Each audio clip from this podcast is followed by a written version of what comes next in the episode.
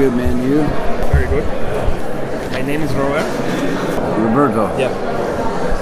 It's one of my best friends' names. I have a radio program. Can you say hello? What's the name of the radio program? Welcome to the 90s. Eh, bienvenido a los 90 en Spanish. I can't say it in Spanish. Okay, okay. This is Mark Lanigan. You're listening to Welcome to the 90s. Yeah.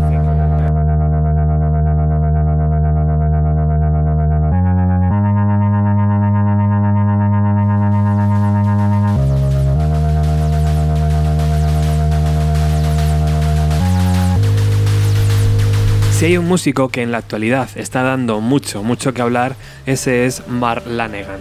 Acaba de sacar un nuevo disco, Straight Songs of Sorrow, y ha lanzado un nuevo libro, esta vez unas memorias tituladas Sinbad Backwards and Whip, que próximamente repasaremos en Bienvenido a los 90. Varios oyentes me habéis pedido hacer un programa introductorio a la carrera de este músico, por eso hoy vamos a repasar un libro que es menos conocido, pero que nos ayudará bastante a investigar en su trayectoria. Es un libro escrito por el propio Lanegan y que pude comprar de milagro en su concierto en Elche en el 2019. Digo de milagro porque había muy pocas unidades a la venta para tratar de ofrecerlo a lo largo de toda la gira, entiendo. Este libro se lanzó en el 2019 por la editorial británica Pomona y está dentro de la serie Sleep Nose, donde músicos eligen sus canciones favoritas y proporcionan información reveladora sobre su creación, así como su significado o el estado de ánimo cuando las compusieron. Pero antes de meternos de lleno, arrancamos la visión número 652 de este programa con una canción de su nuevo disco. Este tema se llama Ketamina y en él Lanegan canta Señor, dame algo de ketamina y podré sentirme bien. Bienvenidos.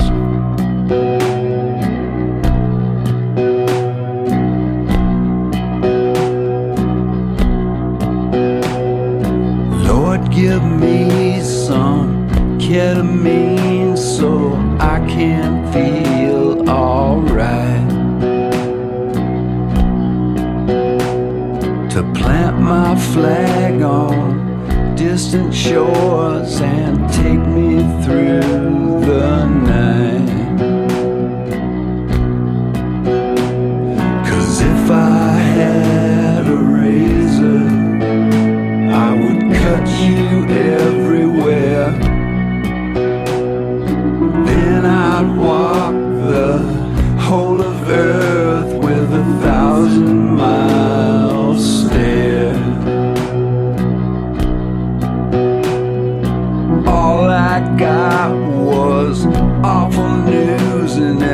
Letter I was sent. And all my life, my spirit child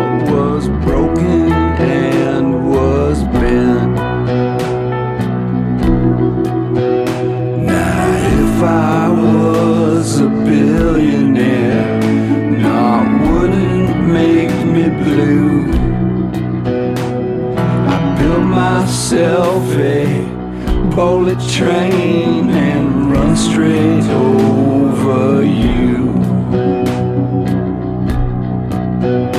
Yeah, Lord, give me some ketamine so I can feel alright. To hide my true dark nature keep it out of sight.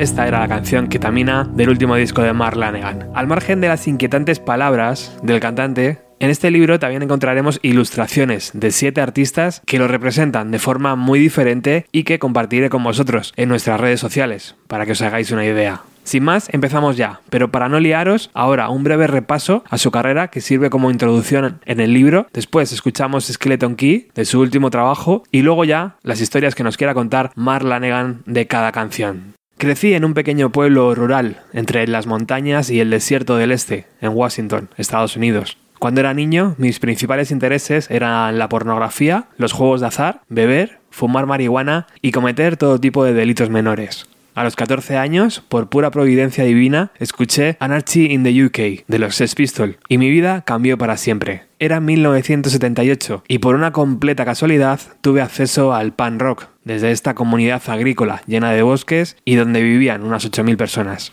Era una pequeña tienda de discos y cómics, propiedad de un hippie, y allí fue donde encontré el single. Una tienda tan destartalada que ni siquiera había un letrero fuera que indicara lo que vendía. Los Ramones, New York Dolls, Kraftwerk, The Sames, Roxy Music, Brian Eno, Iggy and the Stooges, Bowie, Lou Reed, John Cale, La Velvet Underground, Cat Time, Beef Here, Rocky Erickson, 13 Floor Elevator, Divo y The Strangers fueron mis artistas favoritos al principio. Allí también encontré mi más oscuro y preciado disco de 7 pulgadas, Little Johnny Jewel, de Television, más tarde estuve expuesto a música más extrema, como Throwing Lips, la banda australiana, The Birthday Party, desde Berlín Occidental, y Bad Hole Surfers y Scratch Acid, desde Austin, Texas. A principios o mediados de los 80 viajaba en autobús unos 160 kilómetros hasta Seattle para buscar la música exótica de los iconos locales del noroeste, The Whippers y Napalm Beach, ambas formaciones de Portland, Oregón.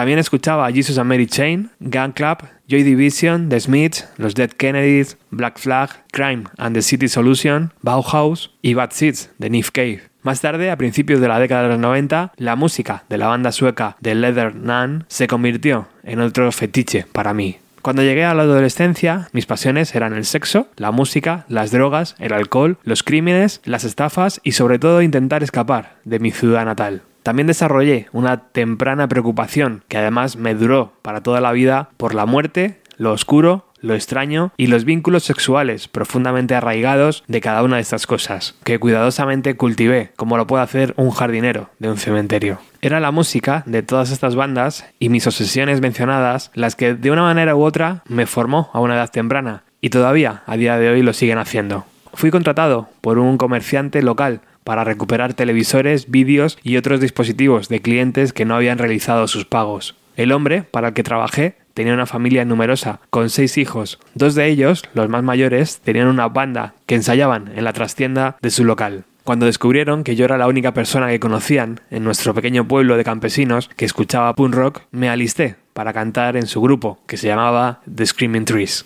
Aunque yo era el miembro menos musicalmente competente de la banda, quería convertirme en el líder. Sin embargo, a pesar de todas mis bravuconadas, no tenía ningún interés en aprender o tocar ningún instrumento o saber ningún acorde. Durante mis primeros años en la banda, simplemente canté las canciones escritas por el guitarrista, nuestro motor musical, Gary Lee. Sus canciones apestaban al cadáver podrido del falso garaje y movimiento psicodélico. Aún así, mi único aporte creativo fue el intentar cambiar la melodía en varias canciones y ajustarlas fonéticamente para que significara algo para mí. Después me mudé a Seattle y me compré una guitarra cuando me ofrecieron un contrato para grabar mis discos en solitario.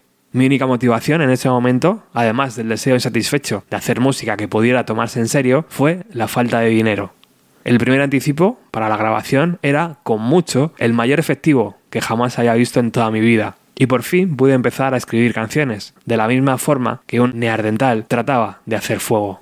Una canción no es la vida real, pero todas mis canciones tienen algo de realidad y casi siempre toman un giro equivocado rápidamente hacia un inframundo semimacabro nacido en mi vida salvaje y en mi imaginación melancólica. La semilla de una canción puede estar en alguna experiencia real, una relación, un pensamiento o algo que pueda haber escuchado, leído o presenciado. Algunas cuentan una historia real o hablan de una persona real, pero mirando hacia atrás me doy cuenta de que en su mayoría son todas esas cosas y al mismo tiempo ninguna de ellas. Nunca se establecen en una ubicación reconocible, sino en un lugar que recuerdo vagamente, o en un paisaje ficticio, o más a menudo en un mundo como quiero que se vea y no como realmente es. Para mí, esa configuración es irrelevante porque su verdadera esencia está en el estado de ánimo, un sentimiento, un pedazo de un sueño roto o una pesadilla fantasmagórica. Aparecen de la nada y fuera de algunas melodías determinadas, casi nunca considero de qué trata una letra mientras la estoy escribiendo. En su lugar, primero creo una frase y una melodía sobre una progresión de acordes generados en la guitarra. Después de unos días la recupero y si todavía me parece interesante, comienzo a trabajar en ella. Durante años, estas canciones e ideas eran todo lo que tenía y era literalmente lo único que me mantuvo para seguir avanzando. Ha habido momentos en el que estoy en el escenario cantando una canción por centésima vez, muchos años después de grabarla, cuando de repente me sorprende el verdadero significado de la letra, de qué o de quién estaba hablando, y casi me ahogo en un par de ocasiones. Debería tomarme un momento algún día para agradecerle a quienes me ofrecieron ese dinero hace tantos años. Esa transacción estableció algo que no solo me dio un propósito, sino también una vida y un regalo que me ha salvado una y otra vez. Este libro trata sobre las canciones más significativas que he escrito y de cómo y por qué.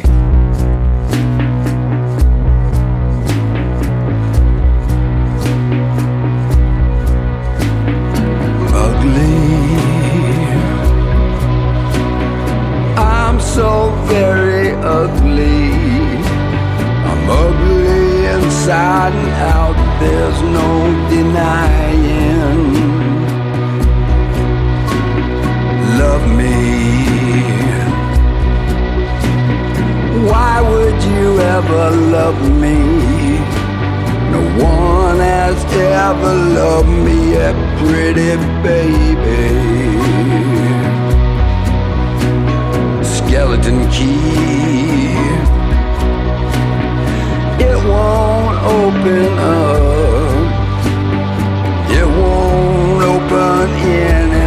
I have on me. Rusted, bent and rusted. Your precious skeleton key. I spent my life trying every way my fate to be the last one standing? Don't you know it's a crime? All the shadowy peaks I climbed, and I have yet to ever be remanded. Yes, I have yet to ever be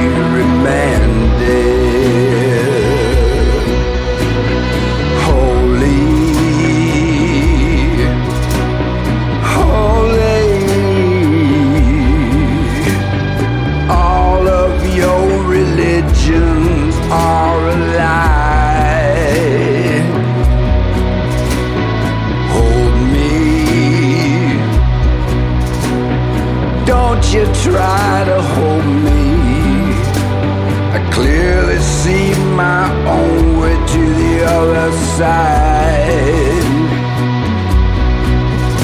Yes, I will make my own way to the other side. Crying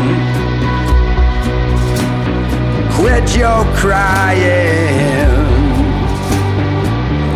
Sun will likely rise again tomorrow. If you follow me down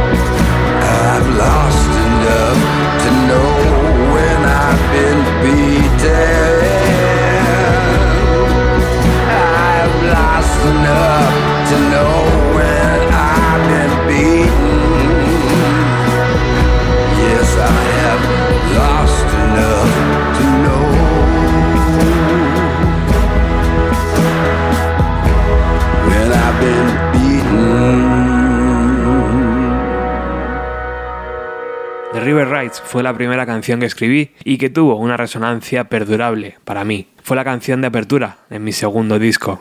También fue la primera vez que toqué unos acordes diferentes, los mismos acordes que he empleado en el 90% de mis canciones. Aunque generalmente se me considera que tengo una profunda voz de barítono, me han dicho, aquellos que saben, que mi rango natural es la de un tenor, pero que se hizo mucho más profunda y mucho más gruñona debido a los años y años de tabaco. Los cigarrillos y todas las canciones de Screaming Trees, escritas en otra escala, y que ninguno de nosotros sabíamos lo suficiente para arreglarlas. Cantarlas en directo me indujo un dolor de cabeza nocturno, pero lo hacía con el sonido quejumbroso de mi voz, combinado con letras que nacieron de la tristeza y el desánimo después de la muerte de mi hijo nonato a los siete meses de embarazo. The River Rides tiene un peso emocional para mí, porque estaba desprovisto de cualquier artificio. Por primera vez enseñaba mi corazón roto.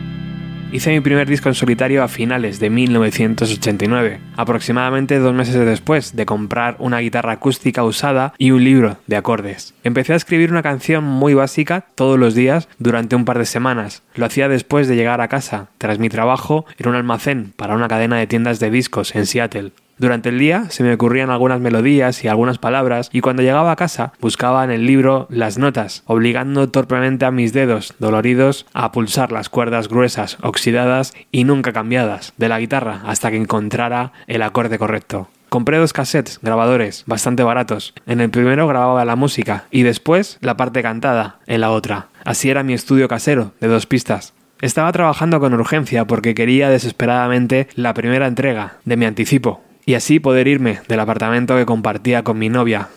La canción Reading the Nightingale es una meditación con fiebre que habla de la mortalidad y fue, con mucho, la composición más ambiciosa en aquellos años. Esta canción está fuertemente influenciada por el canto de Tim Buckley en sus discos Blue Afternoon, Lorca y especialmente Star Sailor. Estaba explorando todo lo que realmente podía hacer con mi voz, con una sensación total de libertad. No tenía a nadie a quien complacer excepto a mí mismo. Fue en ese momento cuando comencé a sentirme como un verdadero cantante.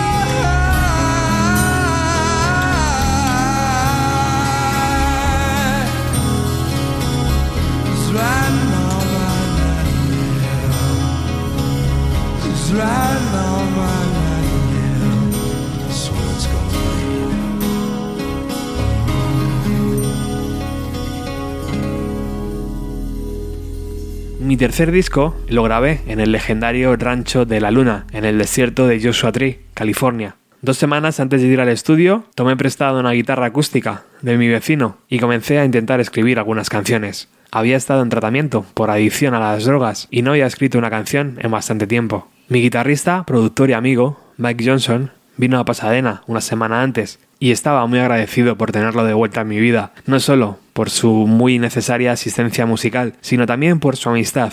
Él fue quien trajo la música de la canción Last One in the World. Pasamos varias horas al principio ideando un esquema de comedia intencionado, porque para mí sonaba como si Bill Murray la cantase en el salón de un crucero. Una vez que nos cansamos de reírnos y de ver que nuestra idea original no iba a ninguna parte, me tomé en serio la canción y comencé a escribir una melodía vocal y algunas letras.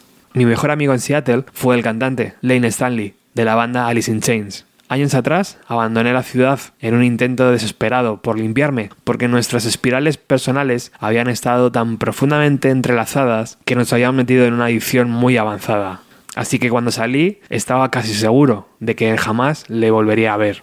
Estaba convencido de que él estaría muerto antes de que yo regresara a la ciudad, un pensamiento que se hacía insoportable. Escribí esta canción como un elogio hacia un amigo que todavía estaba vivo y a quien quería. Finalmente sonó en su funeral años después.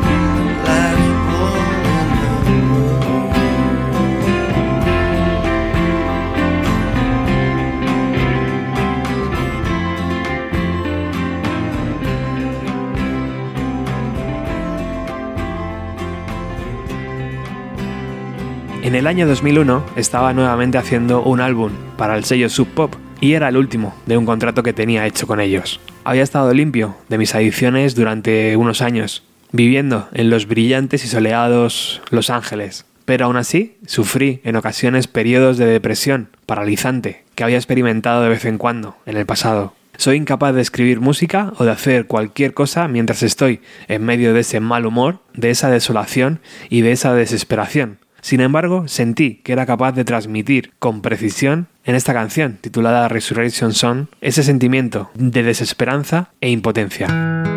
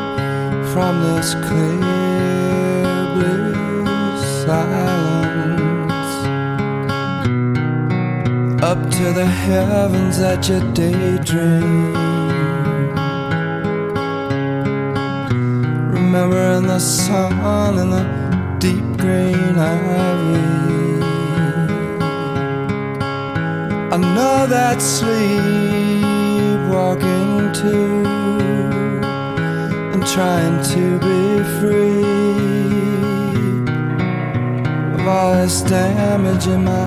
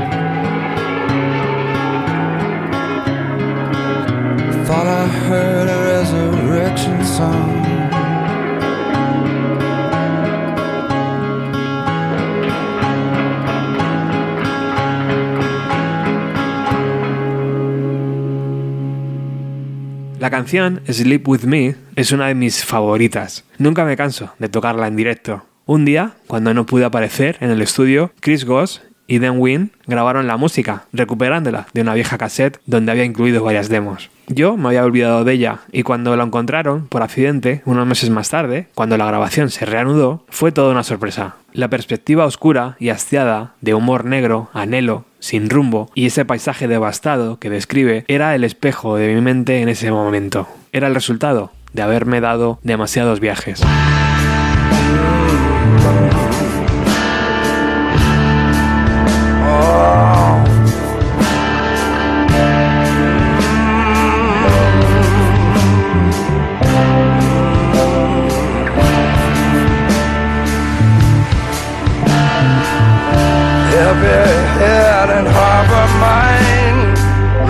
Sackcloth at my bloodshot eyes. The faithful scattered, they're running away, long for the ride. When all of my shame, I need someone. Oh, sleep with me, sleep with me. Dark night coming, won't sleep with me? These feral girls will suit me more than glass from drugstore magazines. Werewolf teeth flicker and gleam. You're someone who saw the same way I see it. The turn of a century. Step then dives on sheets of ice. I got my eyes on you. You got your eyes on me.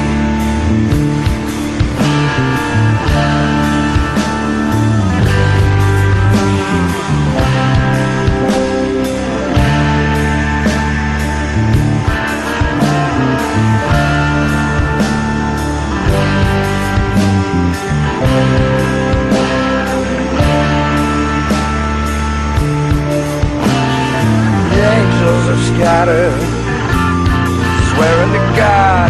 The albatross dies in a firing squad. I need someone.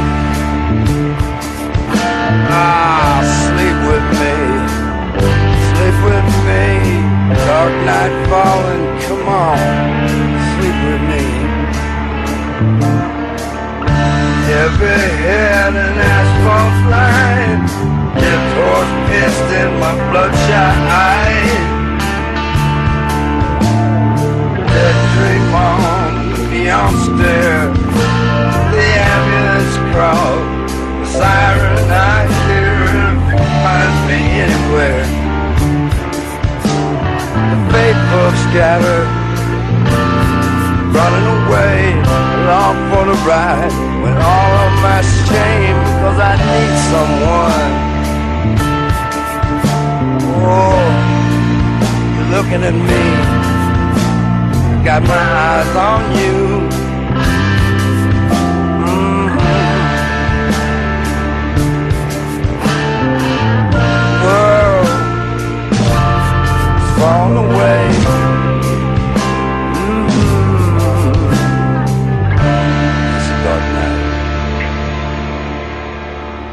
Cuando hice el disco Here Comes That Way Till, estaba tocando a tiempo completo con la banda de Los Ángeles Queens of the Stone Age, como uno de sus tres cantantes, junto a Nico Oliveri y Josh Home, quien había escrito, por cierto, la música para esta canción, Skeletal Story, un tema sobre paranoia, la decadente autodestrucción, la obsesión sexual y la psicosis.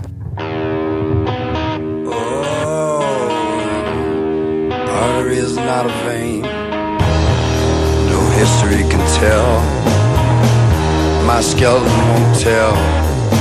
But some like moths draw to a surgeon's drill, and bloodshot hits the marrow. The snake's eating through her clothes, and her charms won't be over. The Gamba breached this lofty reach. Balboa left his bones upon the beach, left there to bleach. Rose breaks in my fingers, pulling nickels through the stem. Too much has took a toll. Smoke crawls low along the ceilings, and all is quiet. But I keep listening.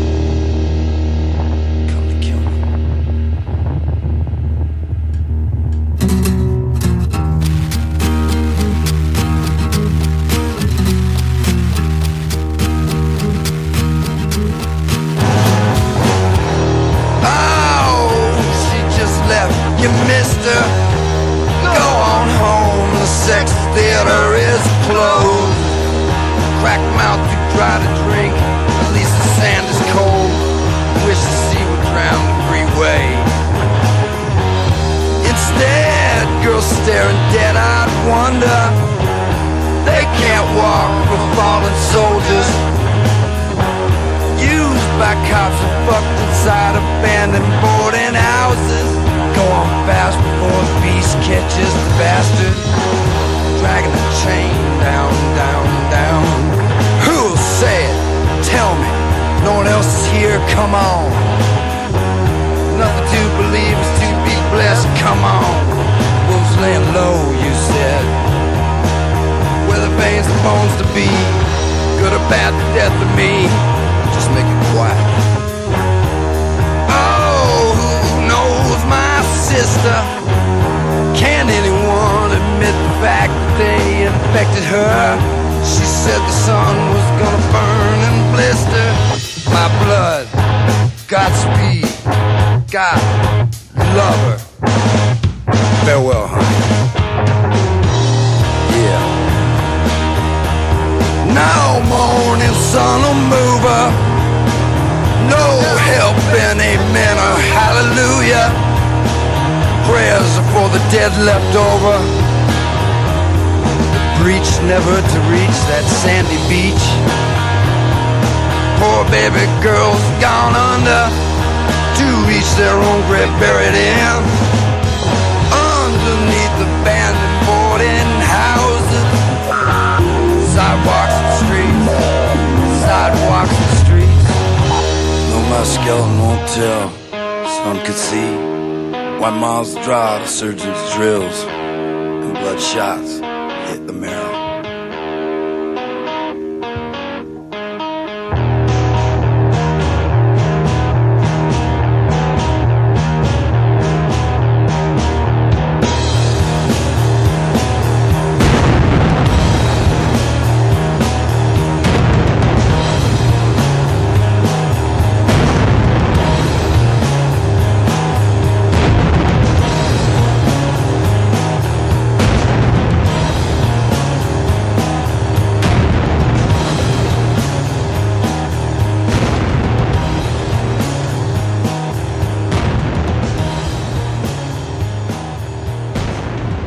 Kenny Richards era un torbellino, una fuerza de la naturaleza, una tormenta de mierda dentro de una botella. Él era el amigo más improbable que alguna vez tuve, el ex batería de la banda de hair metal de los 80, Autograph. Lo conocí en un hospital psiquiátrico de un centro de rehabilitación donde me estaba desintoxicando en 1997, después de un largo tramo de adicción y locura. Él se había metido en mi cuarto, a oscuras, donde yacía enfermo, en mi cama, y mientras le comencé a decir, vete de aquí, me detuve y le dije, te conozco. Cuando me dijo quién era, le recordé de un vídeo que pasaba la MTV constantemente. Y también recordé que odiaba apasionadamente aquella canción.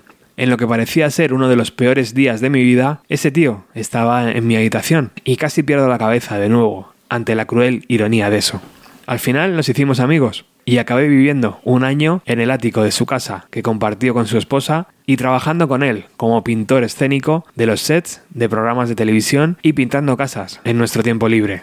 Él ya no tenía su batería, pero sí un pequeño teclado Casio y un piano, así que juntos escribimos esta canción, titulada Lexington Slow Down. Años después, acabó trágicamente asesinado en su casa de Joshua Tree en el año 2018, un asesinato que aún está sin resolver.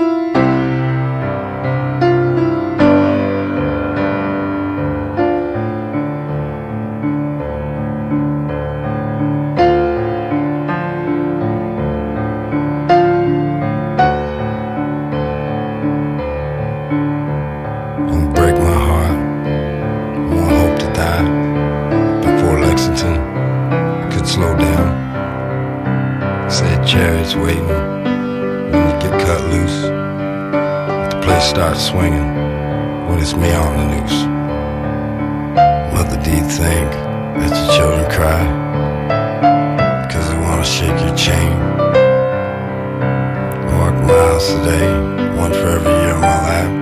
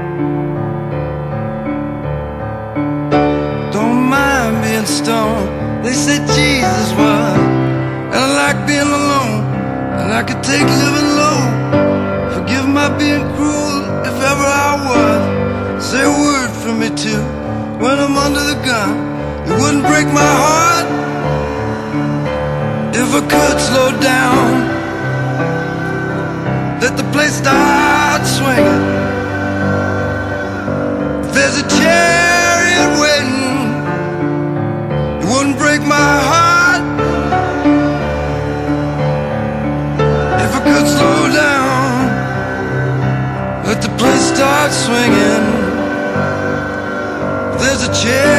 Waiting.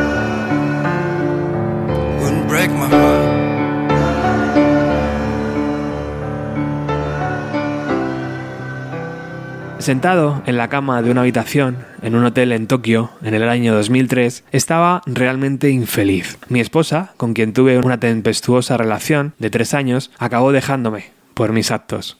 Me dejó claro que no volviera a Carolina del Norte cuando regresara de Japón, porque aquello ya no era mi hogar.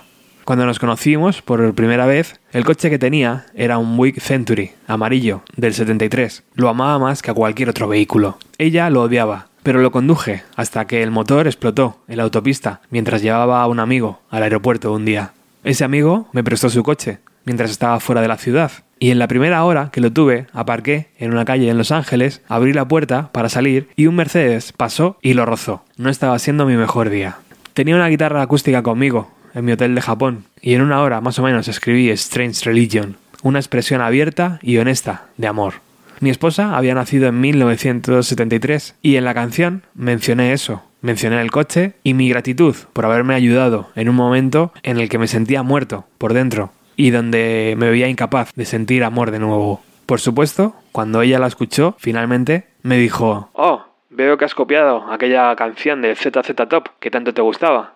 Nunca fui capaz de tocarla en directo después de nuestro divorcio, hasta que un amigo cercano me preguntó si podía cantarla para su programa de televisión. Luego, como siempre pasa, tomó su propia vida, y cuando intenté tocarla, después de eso, tuve que darle la espalda al público porque me hizo estallar en lágrimas. Algunas canciones tienen demasiado significado.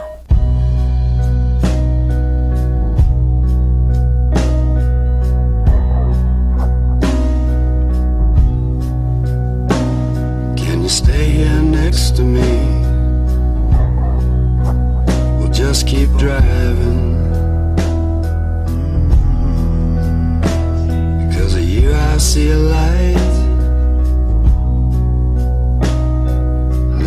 Buick's a century, 73 like you. Some strange religion. I get my hands on some money, mama. And it's shoddy night. Stare down the past and just scar my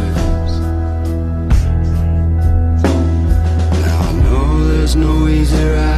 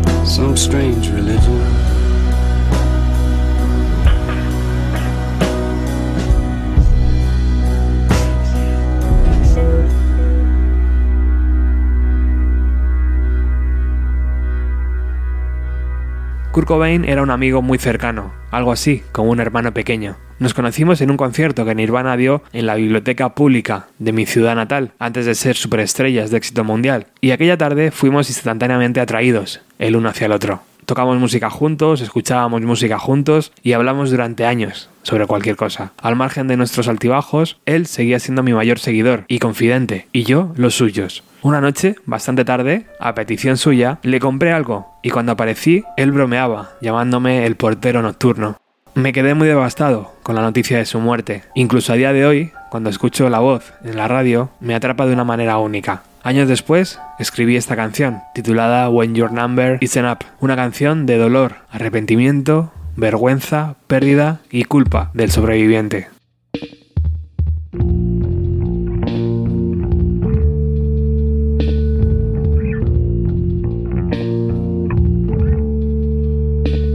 Did you call for the night, porter? Smell the blood running warm. I stay close to this frozen border, so close I can hit it with a stone. Now something crawls right up my spine that I always got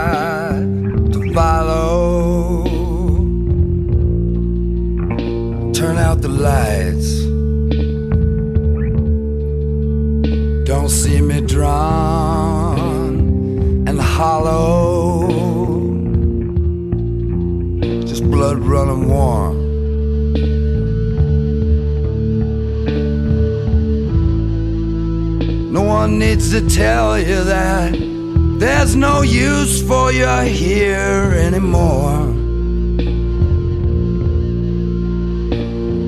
And where are your friends? They've gone away. It's a different world. And they left you to this, to janitor,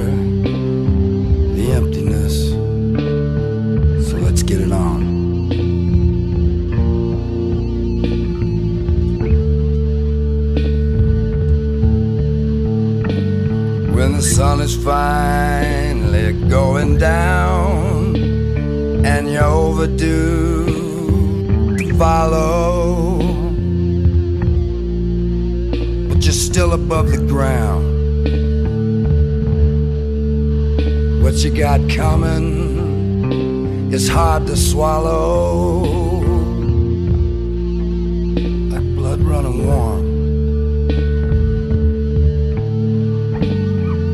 call for the night porter?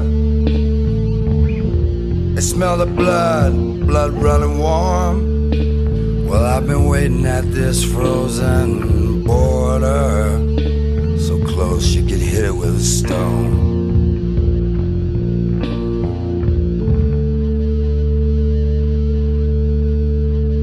A mediados de los años 90 estaba en Seattle, tremendamente enganchado a la heroína y a la cocaína. Y en medio de todo aquello tuve una relación con una joven sin hogar. Era realmente otra adicta al crack.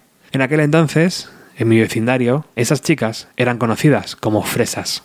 Un día ella no apareció y nunca la volví a ver.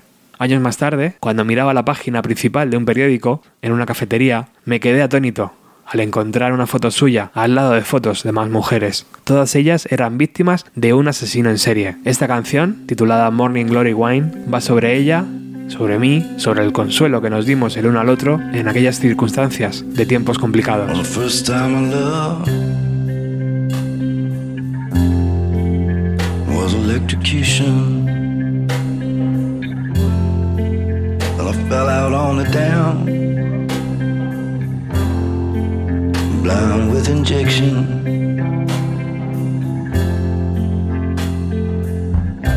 strawberries where you come naked. Out here, you're alone. These streets get very cold. you should know. Jim, don't I know?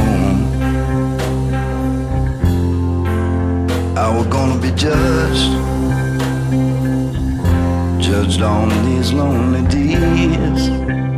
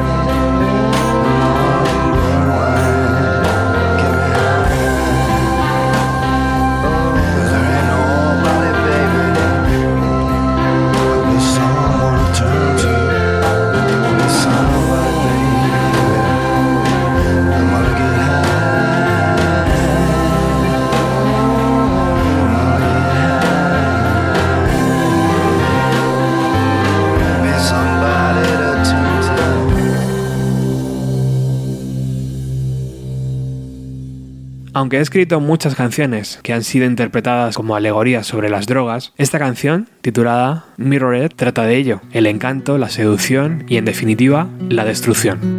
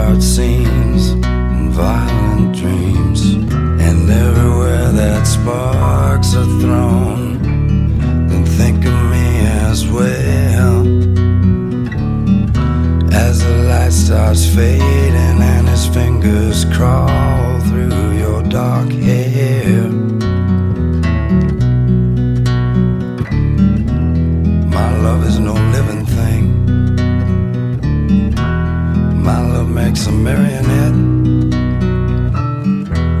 dance on silver strings.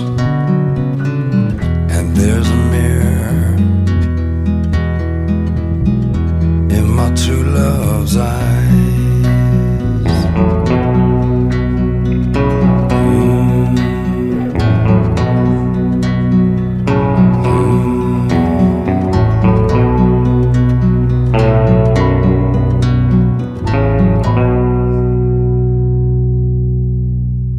Conocí a Rich Machin de la banda Soul Savers después de un concierto donde toqué en Sheffield en el año 2005. Se acercó y me dio un CD con unas canciones instrumentales e inquietantes y me preguntó si quería escribir algunas palabras y melodías vocales y cantarlas sobre esas canciones. Originalmente había escrito un conjunto de letras completamente diferentes para esta pieza musical, pero de camino al estudio me vi atrapado en un atasco en Los Ángeles y girando el dial a través de los canales de la radio me encontré con un canal cristiano y la voz de una misteriosa anciana. Ella estaba hablando de sus recuerdos de juventud en el sur de Estados Unidos y al mismo tiempo tenía un amigo en coma en el hospital luchando por su vida y me acordaba mucho de él. Al llegar al estudio, la convergencia de estos dos eventos no relacionados me obligó a pasar otra hora sentado en mi camioneta reescribiendo las palabras y las melodías. Y así nació Revival.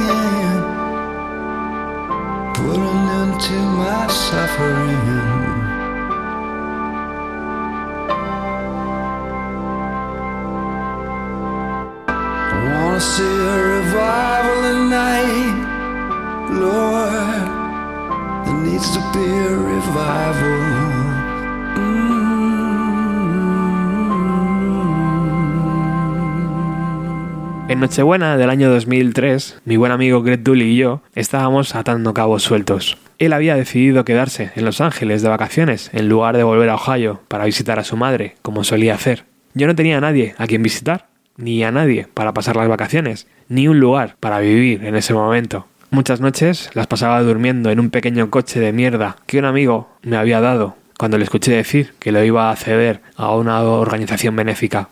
Cuando tenía algo de pasta en el bolsillo, un hotel Holiday Inn al norte de Hollywood era mi hogar. Cuando Greg Dooley salía de la ciudad, me quedaba en su casa para hacerle compañía a su gato Clyde. Dormía sentado en un sofá, con Clyde en mi regazo, toda la noche. Pero tratando de no quedarme dormido, con un cigarro encendido en la mano, lo dejé en el suelo y quemé la madera. Pasó varias veces, con el enfado lógico de Greg cuando regresó a casa.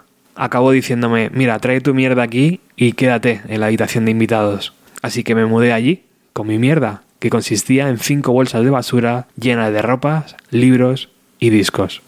Desde fuera parecía extraño, porque Greg y yo estábamos en extremos opuestos, y de alguna manera éramos como el yin y el yang. Sin embargo, éramos la misma cara de una moneda, y él es el amigo más leal que he tenido, siempre cuidando de mí. Se vino de gira como parte de mi banda y cantamos y tocamos en los discos del otro, por lo que a menudo nos preguntaban en las entrevistas si alguna vez íbamos a hacer un disco juntos. En una ocasión respondí en broma que sí, que estábamos en ello, y que nuestra banda se llamaba The Cutter Twins. Después de eso, la broma se convirtió en algo que colgaba alrededor de nuestros cuellos, y siempre nos acababan preguntando, oye, ¿cuándo saldrá el disco? Entonces, en la Nochebuena del año 2003, poco después del final de una gira por la costa oeste, donde Greg había tocado los teclados en mi banda, reservamos tres días en un estudio y comenzó el proceso exploratorio de ver qué tipo de fruta crecería de nuestra sociedad musical.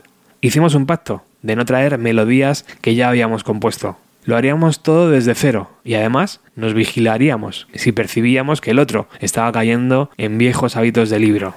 Si íbamos a hacer un disco, debía tener su propia identidad, no una rama de una de nuestras bandas. En el estudio, esa primera noche, Greg grabó una progresión de acordes con el piano y luego se puso detrás de la batería y grabó un par de minutos dignos del gran John Bohan. Uno de los técnicos de sonido hizo un bucle con el ritmo y lo extendió a cinco minutos más o menos. Y mientras lo ponía bien alto a través de los altavoces, pasé por el estudio, cantando la melodía y las palabras que me llegaban directamente de la parte superior de mi cabeza.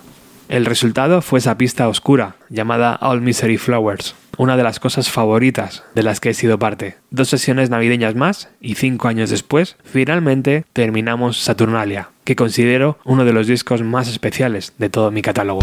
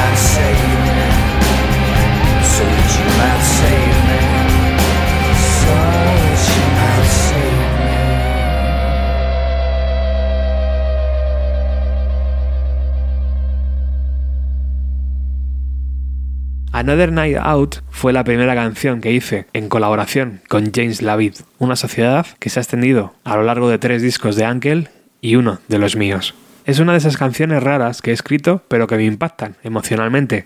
Se basa en los sentimientos que nunca pude expresar o discutir con alguien después de haber cerrado los ojos. Una bella joven en la estela de un amigo quien había muerto recientemente, donde yo estaba mentalmente golpeado y solo. Después, ella me llamó por teléfono y expresó tener sentimientos por mí, y yo la dije que eran correspondidos. Pero mi sueño de una relación fue aplastado y mi corazón roto cuando ella inesperadamente murió justo antes de reunirnos.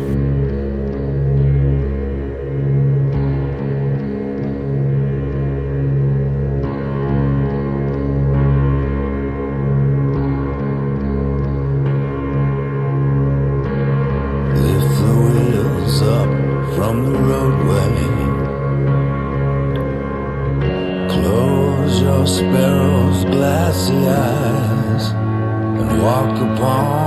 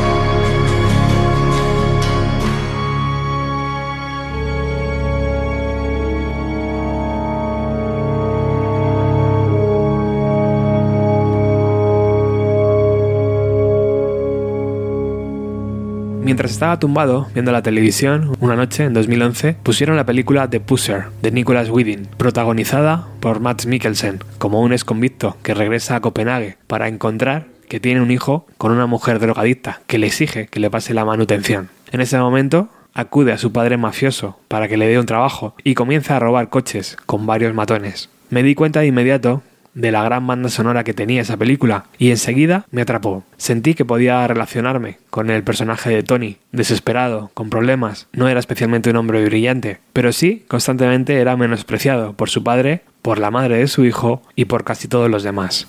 Una escena que tuvo lugar en un bar, la extrañamente bella canción instrumental de estilo dance de los años 80 me cautivó. Lo que parecía ser una simple película escandinava de crimen me golpeó de una manera emocional y me encontré pensando en eso a menudo en los próximos días. Me conecté y busqué aquella excelente banda sonora y descubrí que la música de la escena del bar tenía el título de Sad Disco.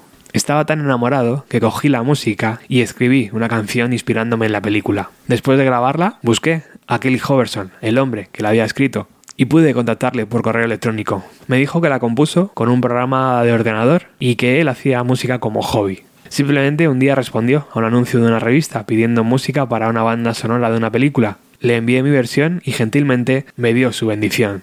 Durante años había sido fan de New Order, de Depeche Mode y de otras bandas con una inclinación similar, pero nunca se me había ocurrido hacer algo así. Oda to Sub Disco causó un cambio en mi pensamiento y desde entonces mucha de mi música ha tenido elementos de sintetizador, un sonido que amo.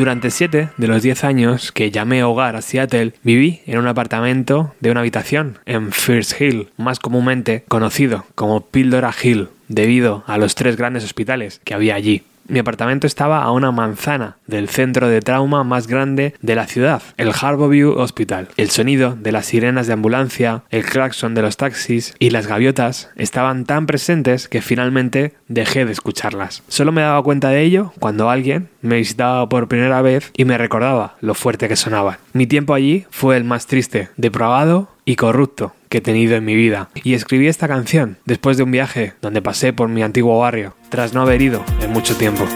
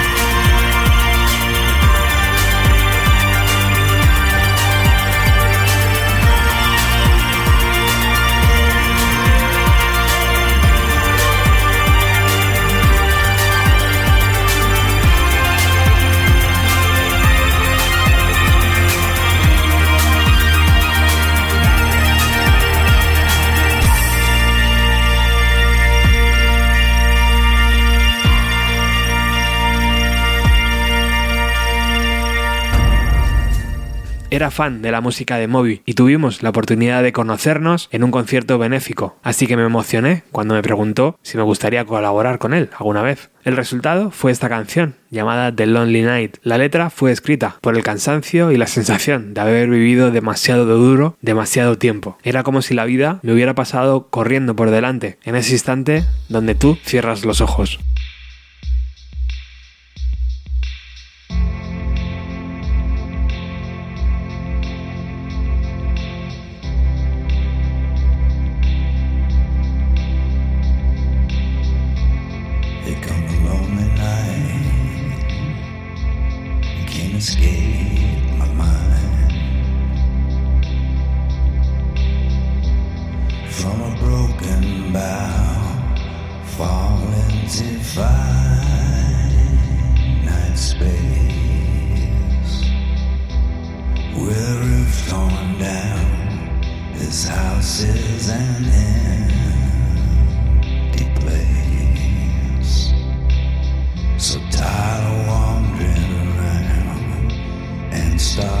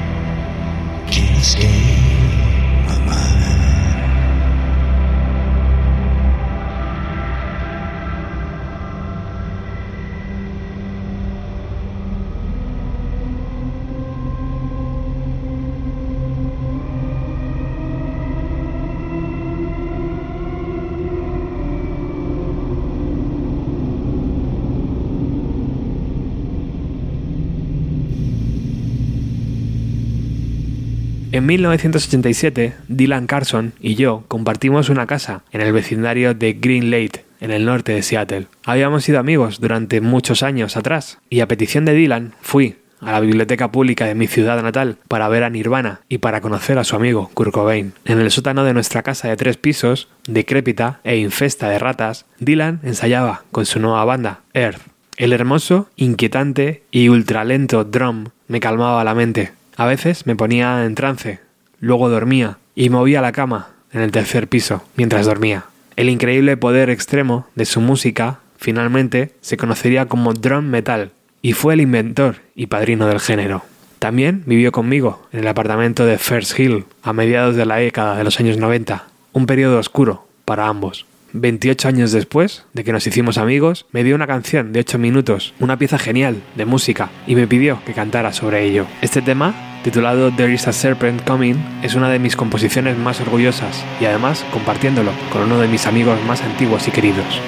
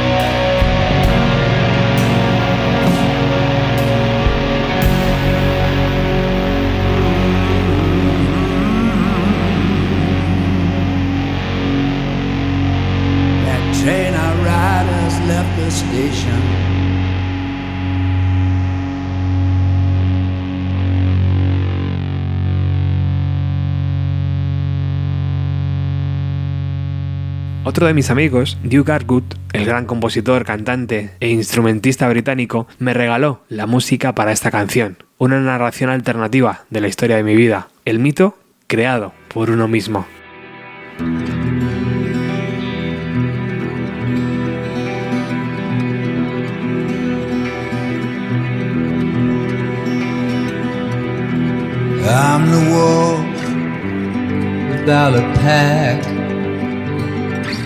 Banished so long ago. I've survived on another's kill, and on my shadow home. All I've learned is that poison. No one remembers the names of martyrs or kings. No one remembers much of anything. Came this way before.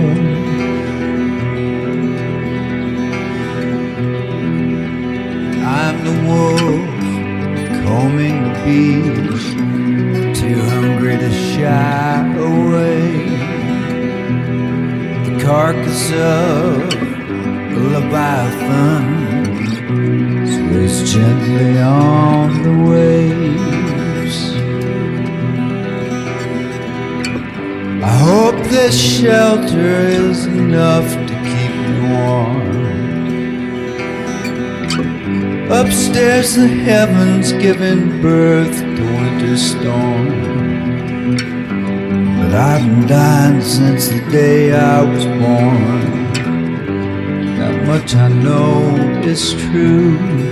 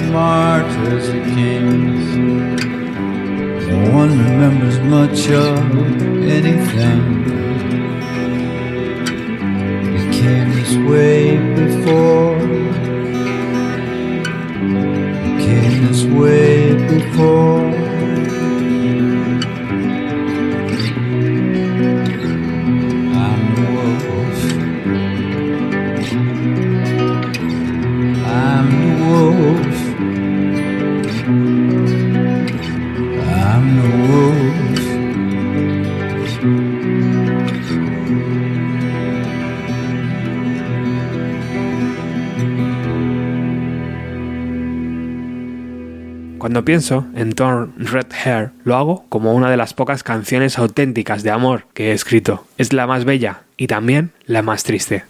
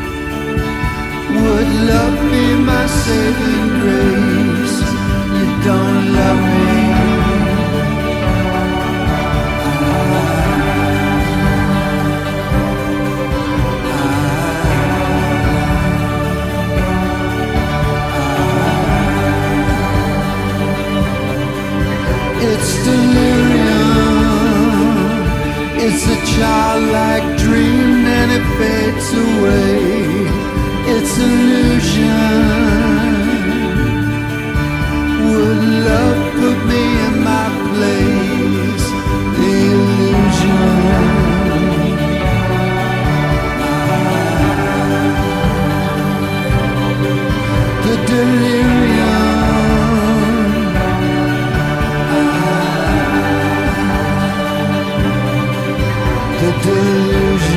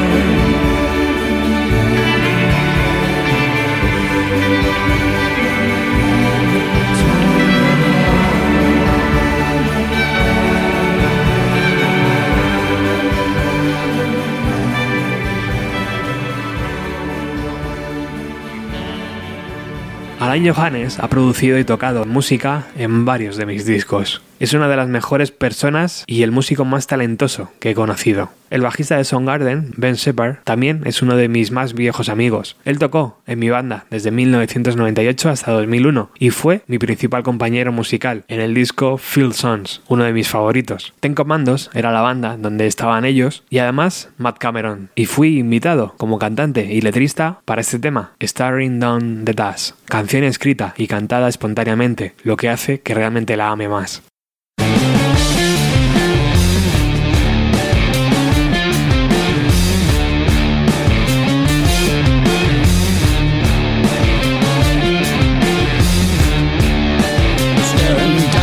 stars Shooting the arrow of death The morning of paradise lost Sing with me under your breath.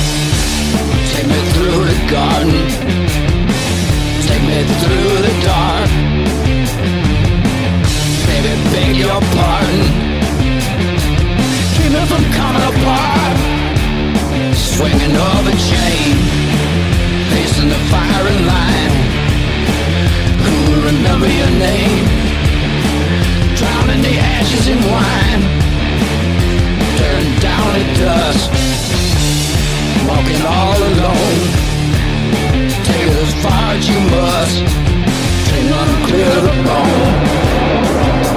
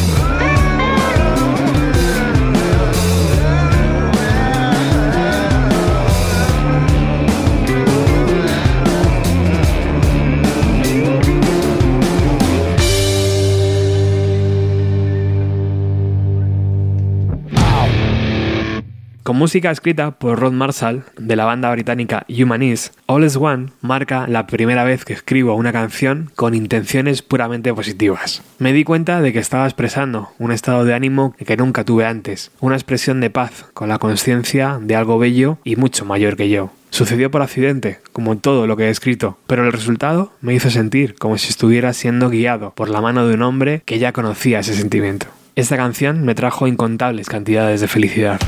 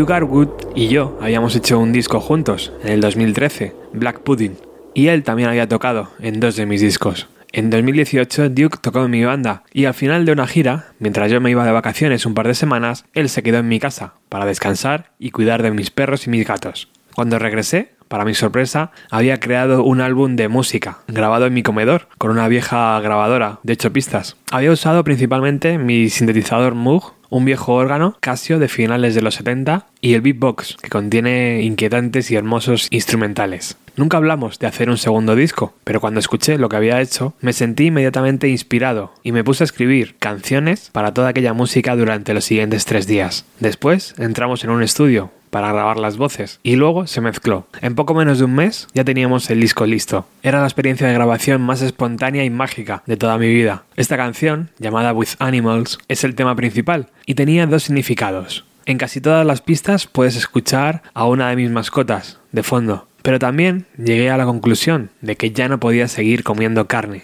Durante mucho tiempo había sido consciente de la tortura que eso involucraba pero a medida de que crecí me di cuenta de que no quería ser parte de algo que inflige tanto dolor y sufrimiento a seres inocentes. Fue tan simple como eso.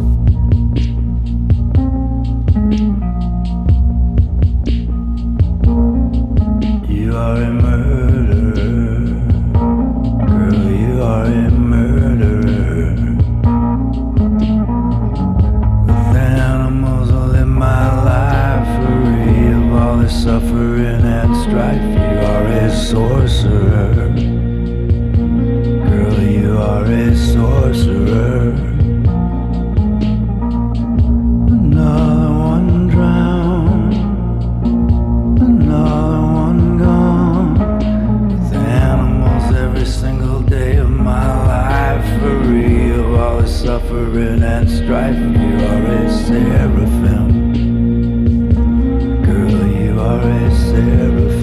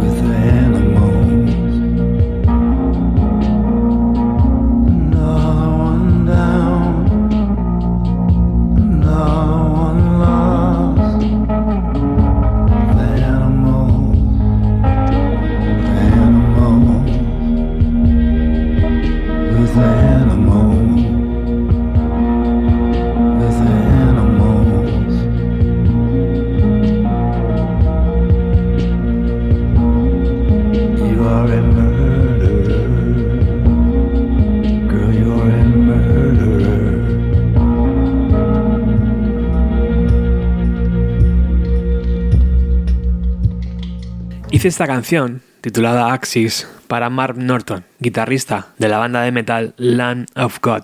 Y la verdad es que fui completamente derribado por el resultado final. Había olvidado cómo se sentía al cantar este tipo de música tan poderosa, y cuando lo escuché acabado, sentí la misma emoción que recordaba haber tenido cuando era adolescente y escuchaba a Black Sabbath por primera vez.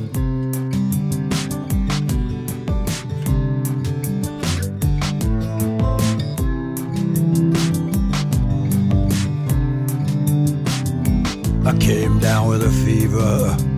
The catacombs they were filled. Lucifer within my larynx, clothing a sarcophagus. Baby set my head on fire. Every man is born to die. The captain called me out on the carpet, boys. You know I got a tear in my eye. I have been lost in wandering, a wanderer I remain. Met Judas in West Texas, tried to take my name. Now I am lost in wandering, and wandering I am blind. Will the moon come off its axis before I lose my mind?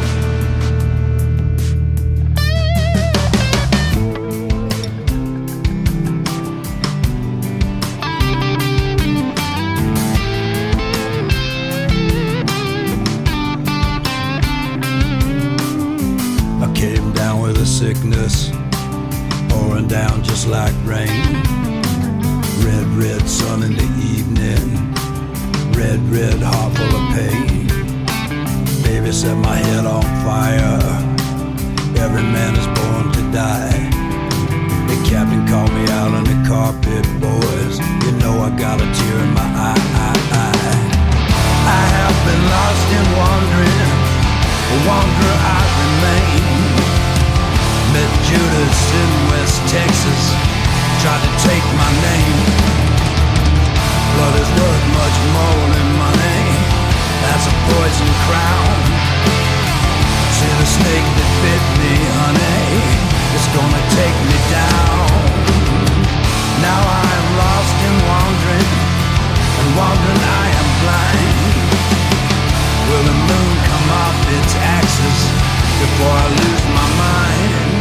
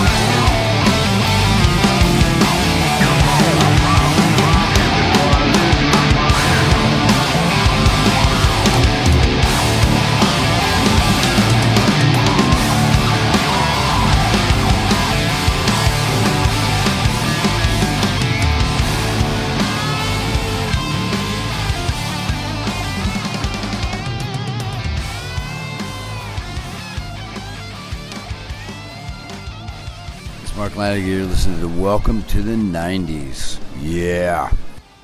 Curiosamente, el libro se cierra con este capítulo donde el músico hace referencia al disco Black Phoebe, que se supone que saldrá en este año 2020. En 2018 convertí el garaje de mi casa en un estudio de grabación, así como en un taller donde mi esposa podía crear los aceites y los aromas que componen su negocio. Después de que Alain Johannes y yo estuvimos grabando, había dejado mis sintetizadores, cajas de ritmos y mi portátil con el Pro Tools abierto. Un día llegué a casa y me encontré a mi esposa creando una escalofriante canción ya que por sí misma había descubierto cómo grabar en el ordenador. No tenía ni idea de que había estado viviendo con alguien así durante años. Y con entusiasmo escribí las palabras y la melodía vocal que acompañaba a la música. Esta canción fue la primera de muchas que debíamos grabar y lanzar bajo el nombre de Black Phoebe.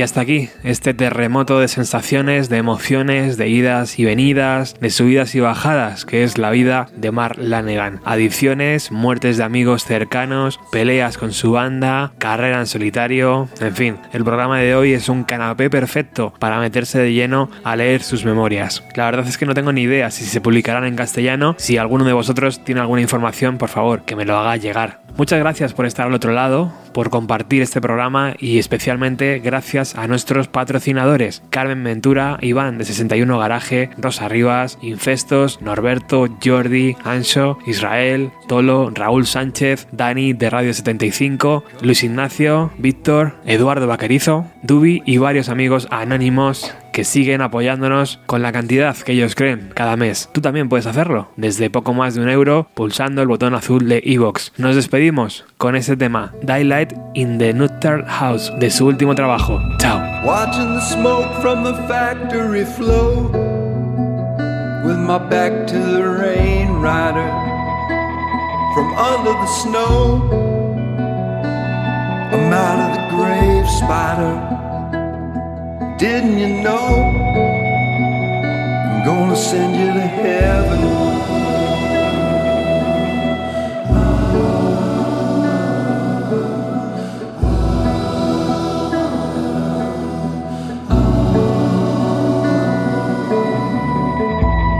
Leaning my shoulder into a wall,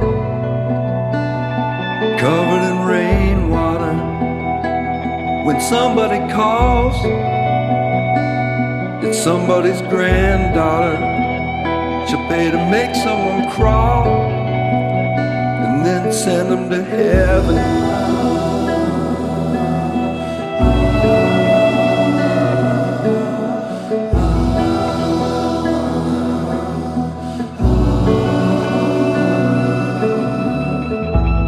Watching the dice getting wildly thrown killing the pain rider that everyone knows.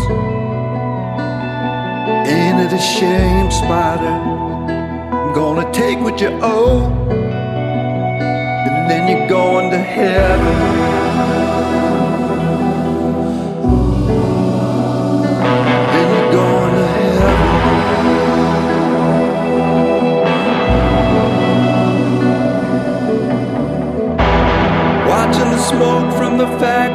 Float With my back to the rain rider From under the snow. I'm out of the grave, spider. Didn't you know? I'm gonna send you to heaven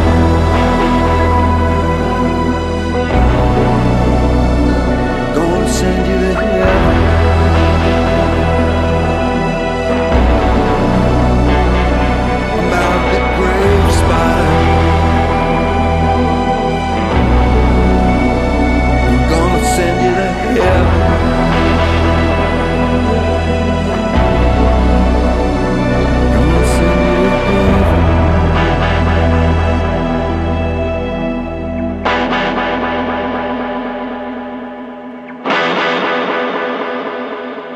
Bienvenido a los 90. Escúchanos desde iVoox, Spotify, iTunes, Google Podcast o en tu aplicación favorita. Apoya nuestras emisiones independientes desde poco más de un euro al mes, pulsando el botón azul de iVoox.